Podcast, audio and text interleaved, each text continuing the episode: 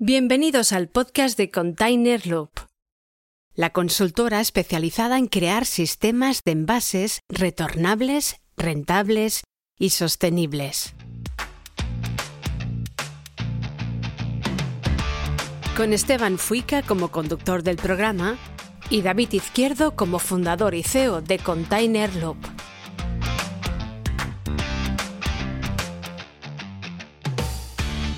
En este podcast hablamos sobre la importancia que tiene la economía circular en la industria.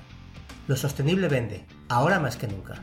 Consumidores, multinacionales, organismos oficiales y el propio ecosistema exigen empresas sostenibles. Ya no vale con aparentarlo, ahora es el momento de demostrarlo. En este podcast hablaremos sobre cómo ayudaremos a las empresas en la transformación hacia la economía circular. Hola, mi nombre es David Izquierdo y soy el CEO de Container Loop. Hola, mi nombre es Esteban Fuica y soy el presentador de este podcast. Y esto es Container Loop.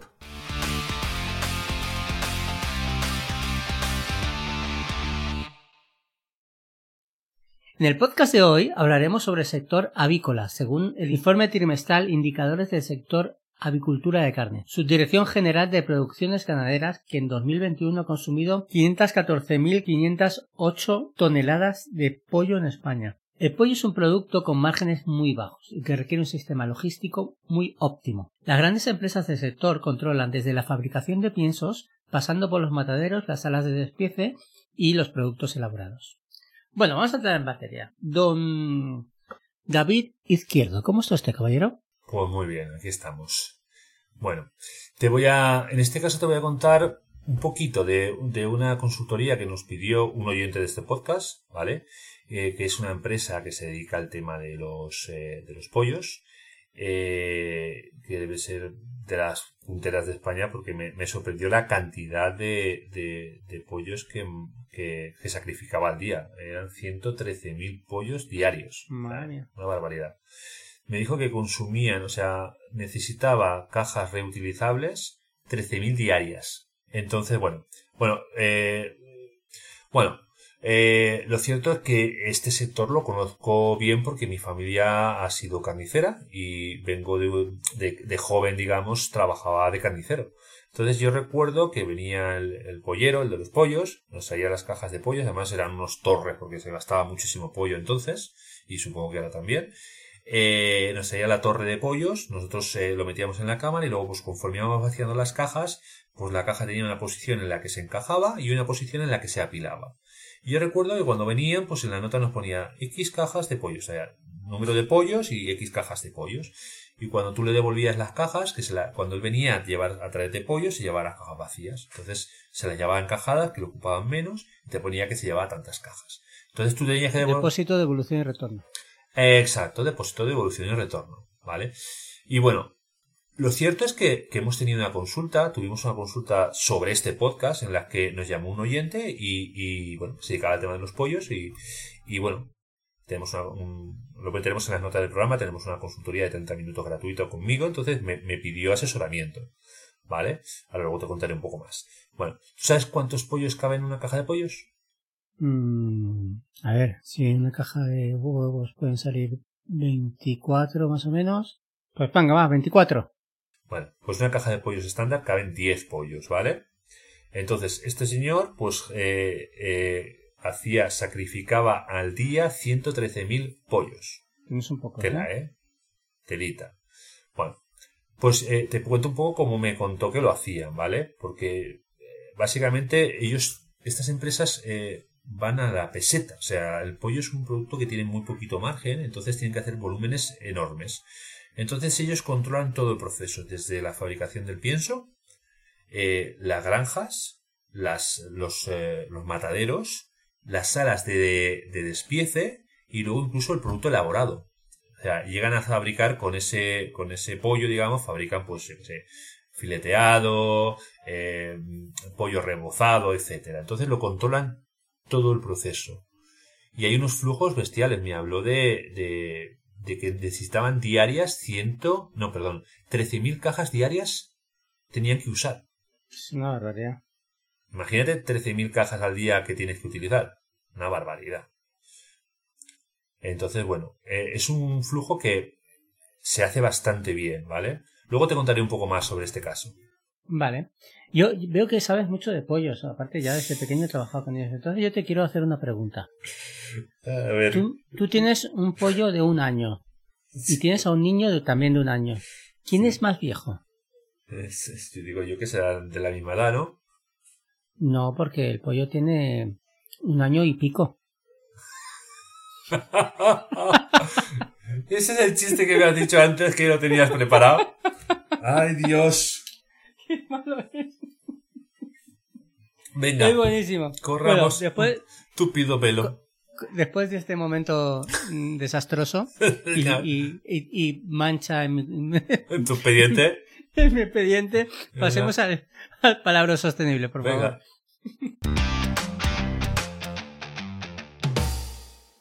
El palabra sostenible. Bueno, vamos a hablar de, de un palabra que se llama subproducto cárnico. Los subproductos son los productos secundarios que, además del producto principal, se obtienen en cualquier proceso. Por ejemplo, las carcasas de pollo son un subproducto de la obtención de carne de pollo. Existen muchos subproductos de la industria cárnica que pueden utilizarse como alimento para perros y gatos. Correcto. De hecho, ahora que no me oye nadie, yo soy socio en una empresa que se dedica justo a reciclar este tipo de subproductos cárnicos, que se llama Resid Control. Los que tienen muchas empresas, David. Eh, tengo muchas, sí. Venga, Bueno, David, dime. ¿tú sabes identificar el sexo del pollo? Pues no, la verdad que no. ¿Y sabes cómo se hace el sexado de pollitos? Eh, pues ni idea. Sé que lo he oído porque el, el sexado de pollitos lo he oído en algunos documentales, pero no tengo ni idea cómo se hace. Vale. Venga, se determina el sexo en los pollitos recién nacidos Sí. Bueno, se puede hacer por un examen de la cloaca, es decir, examen de las gónadas con instrumento técnico, bioquímico e histológicas o autosexado, que se lo, se lo, se lo, se lo tomiran, por lo visto. Sexo asociado con marcadores genéticos. ¿Esto que me has puesto qué es? ¿Y cómo, cómo no te has tra- cómo no te has trabado la lengua diciendo esto? Pero, ¿Cómo me pones todo esto? A ver, Pero, vamos a ir por partes. ¿Cómo se termina el sexo de los pollitos recién nacidos? Primero, a quien se le ocurre hacer esto ya tiene un problema ya psicológico, creo yo. Pero bueno, se puede hacer el examen por, por el examen de la cloaca, es decir. Cloaca será el culo, digo yo, ¿no? Claro, Digo, pues- examen. Pero bueno. digo claro. yo, eh, que no lo sé. No, yo tampoco, pero bueno. Luego está el examen de las gónadas con instrumento, técnicas bioquímicas e histológicas. O y la, ya lo que, lo que lo mejor es el autosexado. El autosexado que es el pollito agacha la cabeza, mira y dice, soy macho, soy hembra, ¿no? A ver, esto seguramente, eh, los, los, si no- tenemos algún oyente que sea sexador de pollo, nos lo podría iluminar un poco más, pero vamos. La verdad. Venga, déjalo ahí, que yo creo que ya ha sido Eh, suficiente. Yo, yo, después de la broma, y esto, ya me puedo retirar tranquilamente porque... Voy yo, este a ver, a ver si no me trabo la lengua Venga, con venga, esta. va, venga, va tú, va tú. A ver, ¿qué es un análisis de migraciones? ¿vale? Es un palabrejo que siempre me dicen muchos clientes y, y me cuesta, ¿vale? El análisis de migraciones de envases y materiales en contacto con los alimentos es un estudio que consiste en conocer cómo puede afectar a la calidad de los alimentos las diferentes tipos de materiales de envasado y escoger los más adecuados en función del tipo de producto alimentario. Entiendo yo que tiene que ver con que eh, el envase no cambie el producto que lleva. Claro, que mantenga la calidad del, del alimento, ¿no? Exacto, que no se, digamos, se, se migre del envase al producto y lo estropee o lo haga de peor calidad. Yo quiero hablar de, de un palabra porque es un palabra que se ha gastado mucho en el deporte o, en- o, en- o inclusive en los patios de colegios. La gallinaza. ¿Qué significa gallinaza? Gallinaza. ¿Tú sabes lo que significa gallinaza, David? Yo sí lo sé lo que significa gallinaza. ¿Ah, sí? ¿Lo sabes? No. Pues- Sí, sí. claro, Pero a sí, ver, sí. gallinaza de cole de cuando te quieren decir, venga, ven a jugar y tú... "No, no". A ver, yo sé el significado que tiene aquí. El del cole no lo sé. Vale, vale. Ah, pues venga, ilumínanos. que- Pues básicamente es, es, es estiércol, ¿vale? Los excrementos de los pollos, ¿vale? Eh, eh, es excremento o estiércol de gallina o de los pollos. Este excremento se considera como un excelente abono eh, calculándose su, su efecto superior a unas cuatro veces el estiércol normal de la cuadra, por ejemplo. Imagínate, o sea, buenísimo para el campo. Para que veas que la caca de la caca de pollo es muy buena para el medio ambiente. Para que Sí, veas. ¿no? Y Bueno, para, el campo. para el medio ambiente no lo sé, pero seguramente para, para el campo sí. Bueno, después de todos estos momentos especiales, Sí, vamos sí, a hablar un poco de las ideas y de las tendencias, ¿vale? Pero como hemos dicho, en- en- estamos ahora analizando en profundidad la ley de residuos, pues vamos a ver cómo afecta las secciones, ¿no? Cómo afectan esta ley de residuos al sector avícola y de la alimentación. Correcto, pues dale. Bueno,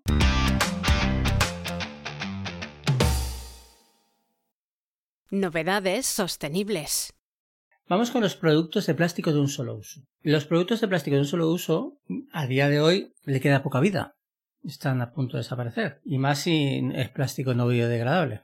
Pues estos productos de plástico de un solo uso están sometidos a restricciones a la introducción en el mercado. Es decir, en el anexo 4 de la ley están los recipientes para alimentos mencionados en el apartado A.2 hechos de poliestireno expandido.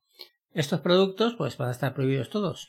Eh, también eh, las donaciones, ¿vale? Eh, los excedentes alimentarios se van a tener que donar obligatoriamente. O sea, tú no vas a poder eliminar un residuo, o sea, eliminar un producto alimenticio que esté en buenas condiciones, lo tendrás que donar como prioridad, digamos. En el apartado 2, a- eh, al objeto de dar cumplimiento al artículo 18.1h y contribuir a la consecuencia de objetivos del 18.1, eh, las empresas de producción primaria, las industrias alimentarias y las empresas eh, de distribución y restauración colectiva deberían priorizar por este orden la donación de alimentos en primer lugar, ojito, o sea, no, no me, primero donar, ¿vale? Otros tipos de redistribución para el consumo humano o la transformación de los productos que no han vendido, pero que siguen siendo aptos para el consumo. O sea, lo que, lo que se pretende con la ley es que primero no se tire al vertedero y que no se tenga que volver a fabricar el alimento, ¿vale? Que se use, digamos.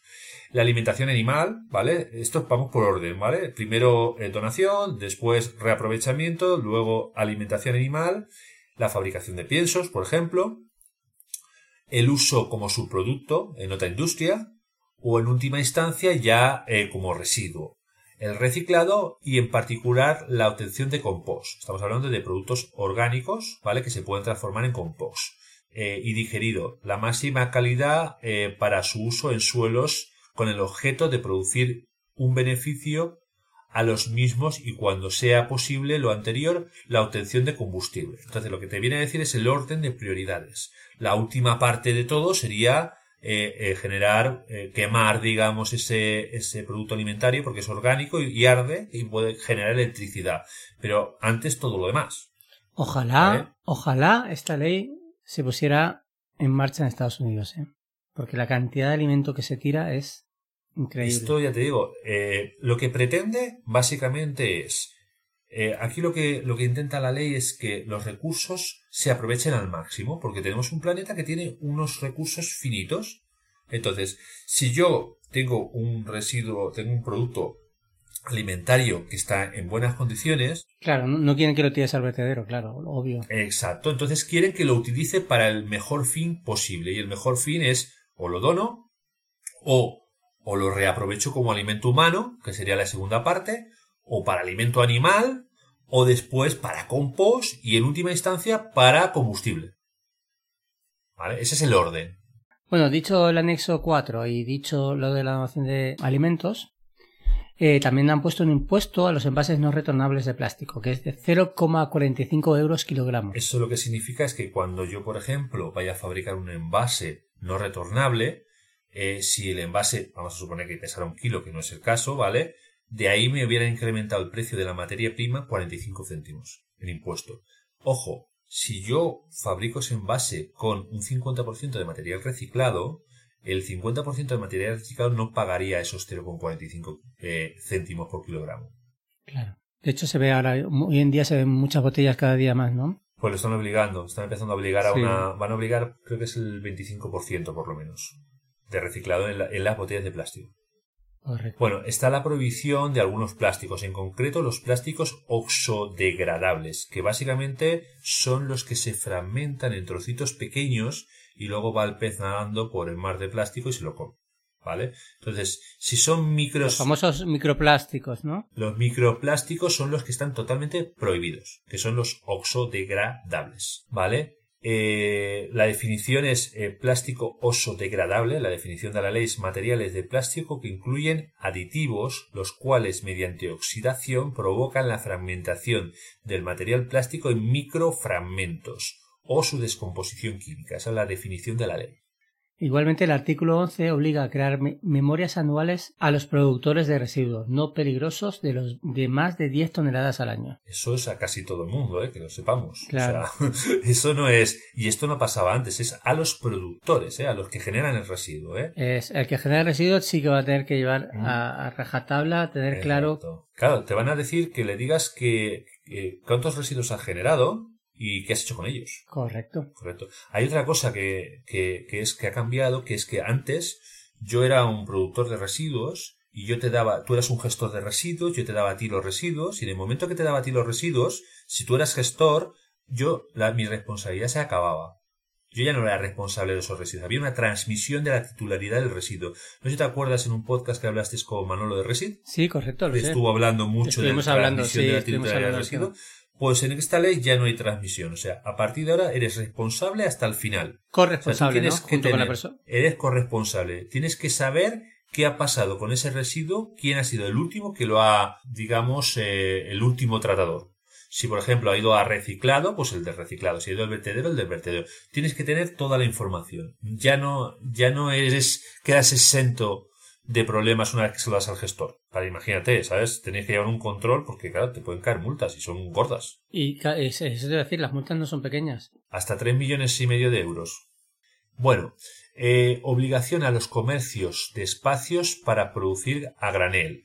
Bueno, ¿esto qué significa? Con el fin de promover la prevención de envases de un solo uso, a más tardar al 1 de enero de 2023, que eso ya está a la vuelta de la esquina, los comercios minoristas de alimentación cuya superficie sea inferior a 400 metros, no, igual o, su- mayor a 400 metros, destinarán al menos el 20% de su área de ventas a la oferta de productos presentados sin embalaje primario. ¿Te acuerdas lo del embalaje primario, secundario y, y el de transporte? Me acuerdo, me acuerdo. El primario era el que estaba en contacto directo con el alimento. El secundario era la bolsa donde iban los tetrabric de leche y el otro era el palet, ¿vale?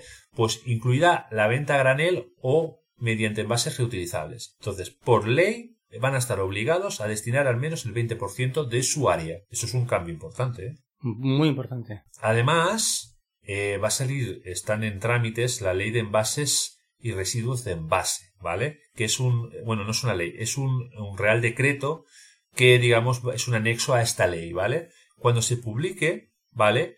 En, en la sección 5, el régimen de responsabilidad ampliada del productor de envases industriales, ¿vale? Los envases industriales tendrán la consideración de producto, de productor de producto. Los agentes económicos incluidas en la definición del 3.t, ¿vale? Que estarán obligados a la financiación y a la organización de la gestión total de los residuos. ¿Esto qué significa? Que a partir de que se ponga la ley en marcha, los residuos industriales también tendrán que pagar por su eh, gestión. O sea, que ponga en el mercado un envase industrial que antes estaba exento, ejemplo, un palé, va a tener que pagar un dinero para que se gestione ese residuo. Entonces aquí entra en juego, muy importante, los sistemas de depósito, devolución y retorno. Porque te ahorras ese problema. Te, te ahorras tener que pagar por la gestión de esos envases.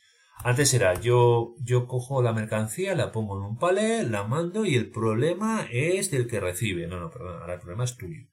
Que es el que has puesto en el mercado ese, ese palé. Bueno, continúa siendo tuyo, aparte de otras personas en el momento que lo, dona- que lo das. No, yo- de inicio yo tengo que pagar. O sea, yo lo he puesto en el mercado y yo voy a tener que pagar para que se gestione ese envase. Si yo tengo un sistema de depósito, devolución y retorno, no he generado residuo, porque al final lo vuelvo a utilizar el mismo palé. Entonces no tengo que pagarle a nadie para que gestione ese envase. Entonces, antes era yo envío y el que recibe el problema del residuo es de él. Ahora ya no va a ser así. Exacto. Bueno, caballero, ¿qué le parece si nos vamos al momento Cabby Lame? Vale, pues vamos allá. Venga, vamos allá. Momento Cabby Lame. Todo el mundo se acuerda, ¿no? De lo que es el momento Lame, ¿no? Eh, sí, bueno, vale, recuérdalo por si acaso, si se han olvidado. El momento Lame es un momento muy lógico, muy normal y que a veces la gente hace una cosa sin sentido y viene otra persona diciendo es que es muy fácil hacer las cosas, mira, así de sencillo se hacen las cosas. Eso es un momento Lame. Eh, yo como momento Kaviline lo que veo es que lo, lo más, lo, lo más fácil sería eh, utilizar envases retornables y nos ahorraríamos un montón de residuo, un montón de problemas y un montón de papeleo. Entonces la mejor forma de ahorrarse problemas sería pues no, no tener envases de un solo uso. Básicamente, si no tengo envases de un solo uso, me ahorro todos los problemas de la ley de envases y residuo de envase. Y, y por lo demás, veo una cosa que podría ser interesante y que la nueva ley ya lo contempla, que son los que tú vas a poder ir al supermercado y llevar tu tupper. ¿Vale? Tú puedes llevar tu tupper y siempre que el tupper esté limpio, ¿vale? Te lo, pueden- te lo tienen que aceptar obligatoriamente. Entonces tú si vas a una zona de granel puedes llevar tu tupper y te pueden rellenar, te puedes llenar el, el tupper, digamos, ¿vale? Entonces, Sí, tu envase lo traes de casa y lo rellenas en el supermercado. Claro, yo por ejemplo, no sé, ahora está de moda la, los, eh, ¿cómo se llama esto? Los, la comida preparada. El- el- por ejemplo, el Mercadona la tiene. Pues yo creo que podrías ir con tu tupper y que te pusieran en la comida. ¿No? La ley lo, lo, lo contempla, ¿eh? Entonces, ¿qué sucede? Yo creo que podría ser una forma muy inteligente de hacer un momento cavilán, es decir, ¿vale? ¿Por qué no cojo y obligo a todos los supermercados a tener unos tupper que sean estándar? ¿Vale? Entonces yo voy al supermercado con mi tupper. Eso es, compli- es complicado, ¿sabes por qué? ¿Por qué? Porque, a ver, tiene una parte muy positiva, ¿vale? Que es que vas a pasar más tiempo con tu madre. Como que con Porque mi tus madre. tuppers, ¿quién los tiene? Eh, a ver. Claro. ¿Quién tiene todos tus tuppers? eh, Tu madre. La madre de todos nosotros es la que tiene los tuppers. Cuando vas a buscarlos es que lo tiene ella. O al revés, tienes tú todos los de ellas porque no se los devuelves. Entonces, uno de los dos tiene que ir a buscar al otro. Entonces vas, vas a hacer que haga más conciliación familiar. Es que esto, esto de los tuppers es, es buenísimo. a ver, Pero bueno, que sea un solo tipo es complicado, ¿eh? Porque no hay dos alimentos iguales. No, a ver, que hayan tres o cuatro, tres o cuatro medidas estándar, ¿vale? Pero que todos los supermercados y todos los centros de comida para llevar y todo lo que se, se utiliza en los tuppers sean estándar, que sean iguales. Da igual quién lo fabrique, pero que se fabriquen iguales. Esto eh, simplificaría mucho el proceso, porque tú irías eh, a una tienda, digamos, podrías llevarte un tupper lleno, ¿vale? Y podrías entregar el tupper vacío. Pero lo podrías entregar en cualquier tienda. O sea, te cobran un depósito, devolución por el tupper, dice que vale. El tupper vale 3 euros, 2 euros, 5, 1 euro, me da igual. Lo compras el primer día y cuando lo quieras devolver te devuelven el dinero. Lo compras el primer día, tú lo llevas vacío y te llevas el, el tupper lleno. Pero tú lo puedes entregar en este supermercado o en el de al lado. Bueno, la idea es muy buena, ¿no? ¿Vale? Eso eh, es una idea, es una idea tonta, ¿vale? Pero un momento cabelán. O sea, al final te estás ahorrando el envase y es mucho más cómodo, ¿vale? Porque tú llegas y dices, venga, no me tienes que rellenar el envase. Resumiendo, que lo veo un momento interesante eso del tupper. Ya estás Bueno, dando buenas ideas. Muy bien, David, me gusta mucho. pues ahí está, ahí está, no me falla. Bueno, volvamos al principio. Usted ha dicho que el sexado de los pollitos no, broma. Usted que ha dicho que estaba trabajando con una empresa que le entran 113.000 pollos al día, creo recordar. No, que sacrifica 113.000 pollos al día, ¿vale? Que son unas 13.000 cajas diarias. Bueno, te cuento un poco. A ver, esta empresa lo hace muy bien, ¿vale? Lo hace, lo está haciendo muy bien porque tiene un sistema de envases retornables, cobra un depósito, una devolución y un retorno por el envase, o sea, tú le dejas el envase, te cobra X dinero por él y luego cuando se lo lleva te lo Creo recordar que me dijo 3 euros y medio por caja o no recuerdo el precio exacto, pero andaba por ahí. Al final, pues eso, lo que te decía, son 13.000 cajas moviéndose diariamente. ¿Qué problema tenía esta empresa? Pues el problema era que son muchas cajas al día, entonces a veces les costaba saber dónde estaban las cajas. Entonces no tenían un control eh, eh, exhaustivo de la ubicación de las cajas, ¿vale? Entonces, como nosotros tenemos la aplicación de tracking de Container Loop, pues me pedía consejos sobre ella.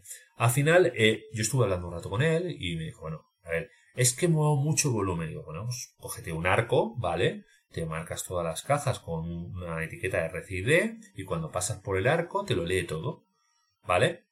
Eh, y bueno, más o menos ahí le expliqué las distintas formas, eh, es que podía ser o bien con RCID, que lo que pasa es que requiere una inversión, o bien con QR, que nuestra aplicación también se puede leer con QR.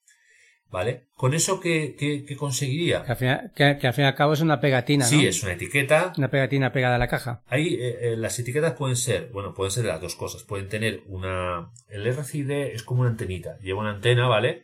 y que lo que hace es que eh, cuando pasa por el arco, el arco manda un, como una señal, es como, como esos satélites que hacían pip, pip, pip, y entonces esa señal rebota, digamos, en la antena esta del RCD y le devuelve, le devuelve información. Entonces le dice, aquí han pasado X cajas, que eh, eh, dentro de la antena tiene una información y, al pasar por el arco las lee. Pueden pasar incluso, para que te das una idea, puede pasar un camión entero, ¿eh?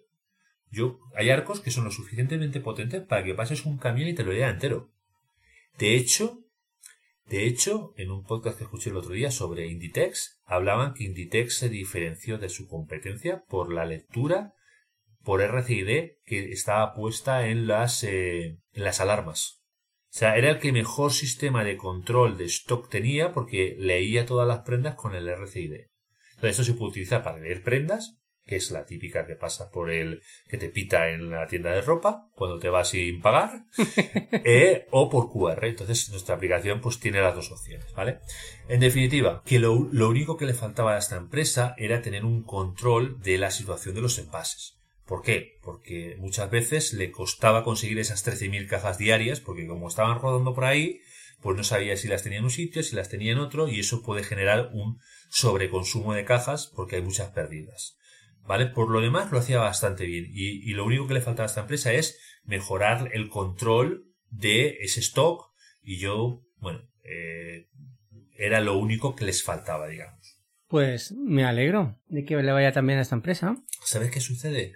Que normalmente las empresas que tienen eh, más competencia son las que mejor lo hacen. Es curioso, o sea, cuanto menos, cuando el sector está, hay menos margen, y tienes que ser más competitivo, esas empresas lo hacen mejor que otras que tienen menos competencia. ¿Por qué? La necesidad. La necesidad agudiza el ingenio. Entonces, cuanto menos margen tiene y más volumen tienen que mover, mejor lo hacen. Pues te hablábamos, cuando hablamos de la automoción, los, los coches tienen muy poco margen. Entonces, por eso lo hacen tan bien. Los supermercados, tienen un margen muy pequeño, por eso utilizan esos envases retornables en la parte de fruta, verdura, etcétera, porque tienen un margen muy bajo, tienen que competir muy potente y el pollo es otro de los sectores que tiene un margen muy pequeño. Yo recuerdo que teníamos, eh, mi hermano me lo decía, que había, ellos tenían una asociación de carniceros, ¿vale? Y, y, le compraban el pollo, se ponían, habían 20 o 30 carniceros y le compraban el pollo todos al mismo, ¿vale? Entonces hacían una reunión, hacían una comida una vez a la semana y venían allí los, los proveedores del pollo y decía, bueno, pues yo te lo vendo a tanto el kilo, yo te lo vendo a tanto. Eh, les contaban, el de los pollos le contaba que le vendían el pollo a la asociación a pérdida, a pérdida, o sea, perdiendo X por kilo, porque luego las medias eh, le compensaban. O sea, lo que perdía aquí le daba más producción y le mejoraba eh, en el global. Para que te hagas una idea, si van finos. Entonces al final, las empresas que más competitivas son y que más difícil lo tienen en cuanto a margen son las que lo están haciendo mejor. Para que veas que, al fin y al cabo si es rentable ser sostenible. Mm, yo diría más bien que eh, los envases retornables son rentables y a la vez son sostenibles. Por eso, por eso, estamos diciendo lo mismo. Que, se demuestra que, que al ser sostenibles una empresa puede llegar a ser muy rentable. Correcto. Bueno, caballero. Bueno, pues nada, acabamos ya por hoy este podcast. Bueno, un abrazo grande a todos. Gracias por estar ahí. Bueno, adiós a todos. Chao. Te recordamos que este podcast forma parte de Container Loop. No olvides suscribirte a los episodios en tu aplicación de podcast o en nuestra web containerloop.com.